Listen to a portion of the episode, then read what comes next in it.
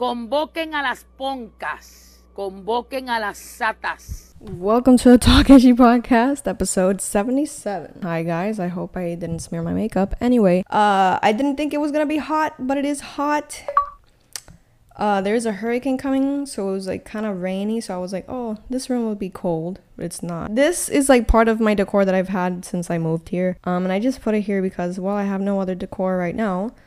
Um and uh, I look like the Guardian from Baldur's Gate. Um, at least like the I don't know. There's like one that's like there's like one look that I'm like I feel like I look like that. I also I feel like last year I did a look that was very similar. I did do like bubble braids or like a bubble pony or whatever like on each side i feel like it looks so similar to this and the fact that it's like around this time as well kind of crazy how fall works and how time works and how fashion works Speaking of the hurricane, it was supposed to come, right? Like there was supposed to be like Philip Philip Philip something, right? I don't know. But um yeah, I guess it's not coming. Hopefully. Hopefully it hits no one. I think some places got estrago de ella. But anyway, so today was going to be an interesting I don't know. I've been pretty inspired lately to make like episodes and stuff. And uh I was gonna make one with this idea that I've had like probably for years now, which is like unpopular opinions. I think I'm not gonna do it because there's just this way cooler thing that's very popular out right now, and it's uh, fanatismo religioso. I just think this is like miles more interesting, uh, and I'm very hungry. Yeah, um, crazy that I realized that I was hungry and uh, re- remembered that I actually wanted to eat a snack on camera because shout out to Lino, who has been watching uh, this new podcast season and has been like super supportive. Thank you so much. Shout out to you. And uh, you commented that on the last episode, uh, it kind of felt like a mukbang, like when I was eating the buffalo tenders. Uh, so I kind of wanted to eat like a little snack while I did this next episode and I'm going to because I remembered that I wanted to do it plus I'm very hungry. So Villano Antillano, Biana, she's gonna um if you don't know who that is, I've talked about her so many times. She's amazing. I think we all know that. It goes without saying. Incredible icon. She is and she is the moment. Um I literally feel like Wendy right now. She's an icon, she's a legend, and she is the moment. Uh, she announced that she was gonna have her concert el 27 de octubre. I'm not being paid, but hey, like, you know, this next bit that I'm gonna talk about does feel like a paid anuncio or something because it's just too perfect. It's just too perfect. It's just too funny. I don't know.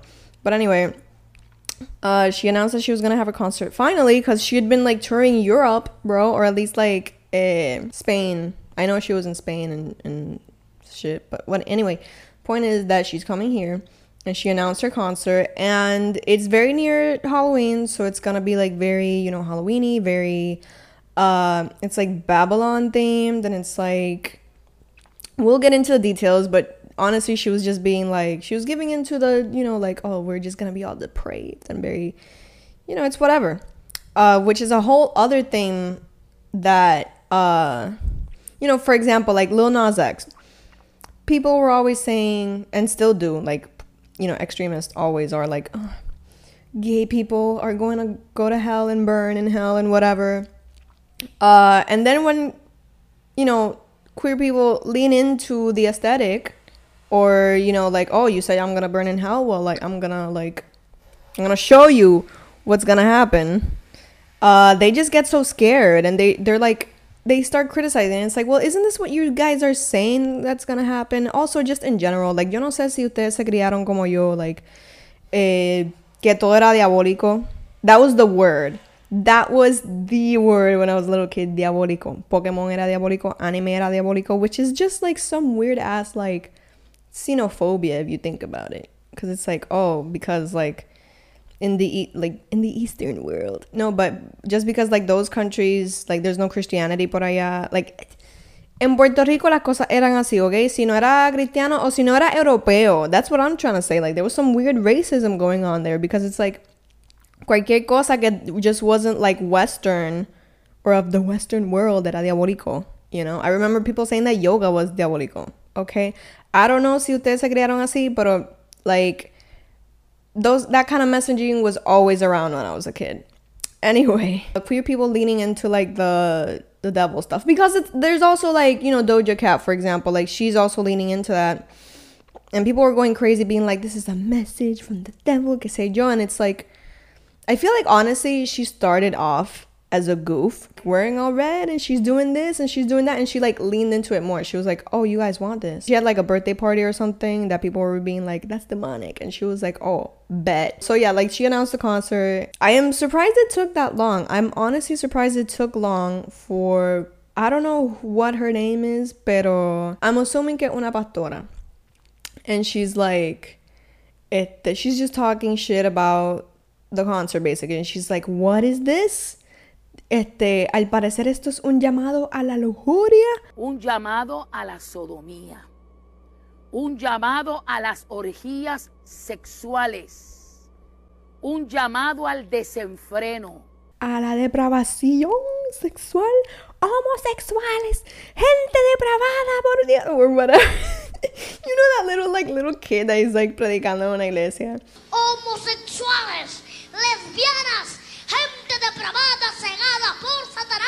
Homosexuales, lesbianas, gente de... Like, you want to talk about indoctrination? That little kid was indoctrinated. Oh my god, he was like made to hate gay people before he could even like hit puberty.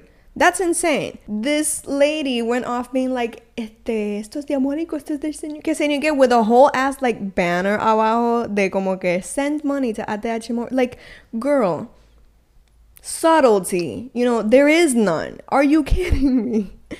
That is hilarious. I just, mira, in Puerto Rico, there is the whole thing of like, there, you know, if you think about it, eso pasa, eso pasa tanto en esta isla. En esta cultura se le tiene miedo a la independencia. Because we fear, como que, what does that mean? Like, oh, we're gonna lose so many benefits. Okay, O que we fear that so much. En esta isla, we fear the unknown. We fear la independencia y como que cambiar de perspectiva política so much because we don't know any better. Y I'm, I'm not saying we like me as well, pero como que el típico pensar de la persona average de Puerto Rico es así, como que le tienen miedo a la independencia, como que anything que no sea ser PNP o popular. It's kind of crazy if you think about it and how associated it is to this también.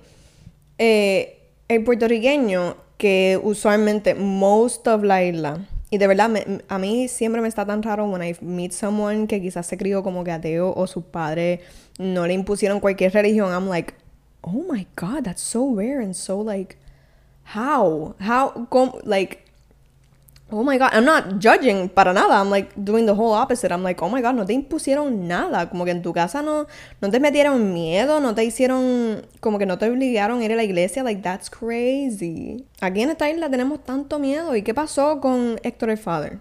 ¿Qué pasó con dejarlo en la gaveta? ¿Qué pasó con este, tú no tienes miedo, yo no tengo miedo? Esa canción. It's the same one, isn't it? No, it's not. Héctor el Father has a lot of songs about fear. Hmm. Which is a very heavy topic now during the holidays.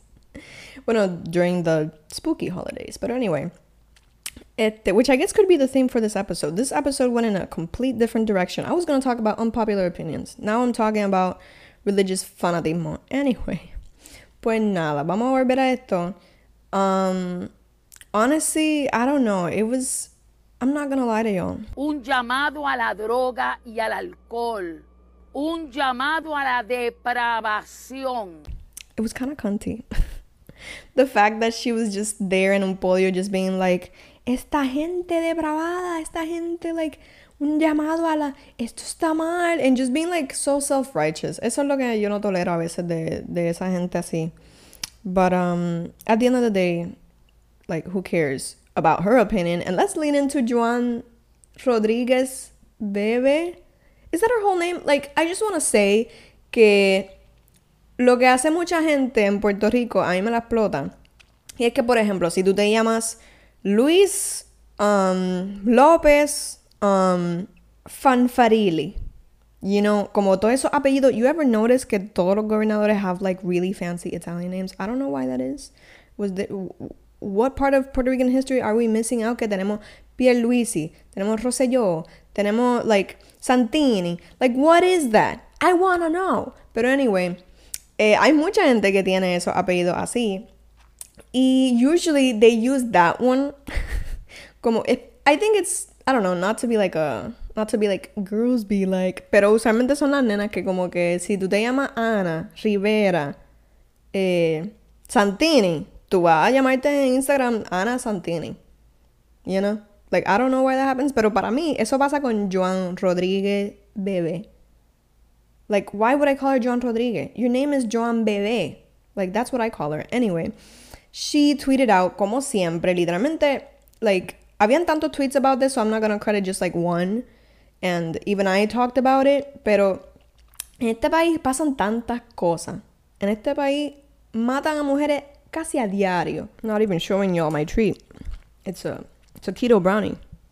Very delicious. ¿Tú sabes lo que le hacen a las mujeres y niñas a diario en este país? O sea, hay tantas otras cosas que pasan en este país. Y tú vas a pararte en Twitter, literalmente pararte, como si fuera un podio. You're gonna go on Twitter y vas a hablar de que esto está mal y de que no prohíben la entrada, o sea, a los niños y con los niños no te metan. Like, there are so many more threats. Hay pobreza, hay hambruna en este país, hay una falta de educación y falta de calidad de educación en este país. Hay tantas cosas que afectan a los niños diariamente. Y tú te vas a preocupar por un de concierto que va a estar brutal. But un concierto que no tiene nada que... Like, literalmente, the, the correlation que tiene esta gente con los niños y las personas trans, I don't, yo nunca voy a entender. Yo sé que eso viene de allá afuera, porque allá afuera también están en ese mismo vibe de como que, ah, las personas trans y los, lo que sé yo son todo unos P-words y qué sé yo. I don't understand. Yo no entiendo. O sea, ustedes quieren. Like, I feel like this is just such projection. Porque literalmente there has been proven time and time again que. O sea, lo del. Lo del Vaticano and that cover up and, and stuff. Like, ustedes no quieren assume your own faults en lo que pasó ahí. Ustedes prefieren culpar a una. A un grupo de gente que ustedes no entienden. Like, to me, that is insane. ¿Ok? En verdad me la explotó mucho también que I tweeted that out porque me la, me la, me explotó demasiado, but eh, como que el arrow de como que porque it's just so clickbaity. A mí me la explota mucho because en YouTube y cosas así como que like hacen eso, right? They're like on the thumbnails ponen como que like a circle pointing to like someone. I don't know. It's so stupid and it makes no sense. Why are you pointing out como que like I'll, I'll put it up on screen. Hopefully I remember. Pero it's like villano antillano And then pointing to like the fact que... For, y eso lo hacen para todos los conciertos, by the way. O para muchos conciertos. It's like a very standard thing. It's not like she did that on purpose or anyone did that on purpose. Like, no se prohíbe la entrada de los niños, o sea, menor de edad. And like someone pointed out, como que you have to like literally buy it with like a credit card. It's like you gotta do some adult stuff, you know, like paying it, like having a job to actually go to this event, like driving, for example.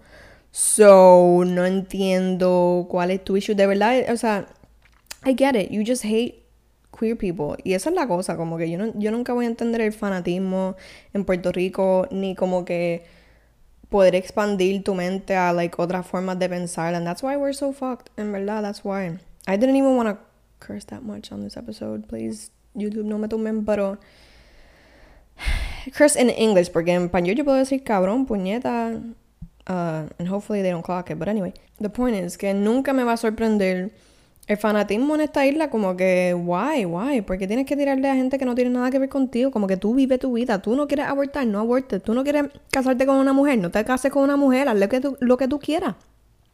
Pero, Dios mío, de verdad. Uh, but something funny that I did want to bring up, porque, like I was saying, I don't want to get so political anymore, but these people test my limits. Este, and I'll always defend gay rights.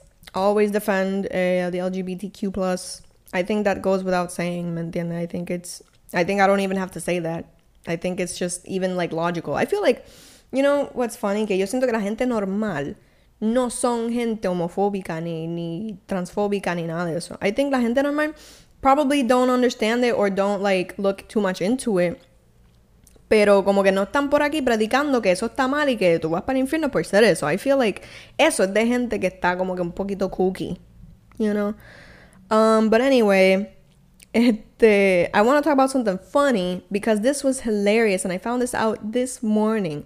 John Bebe was in a little production called Tu Pirata Soy Yo.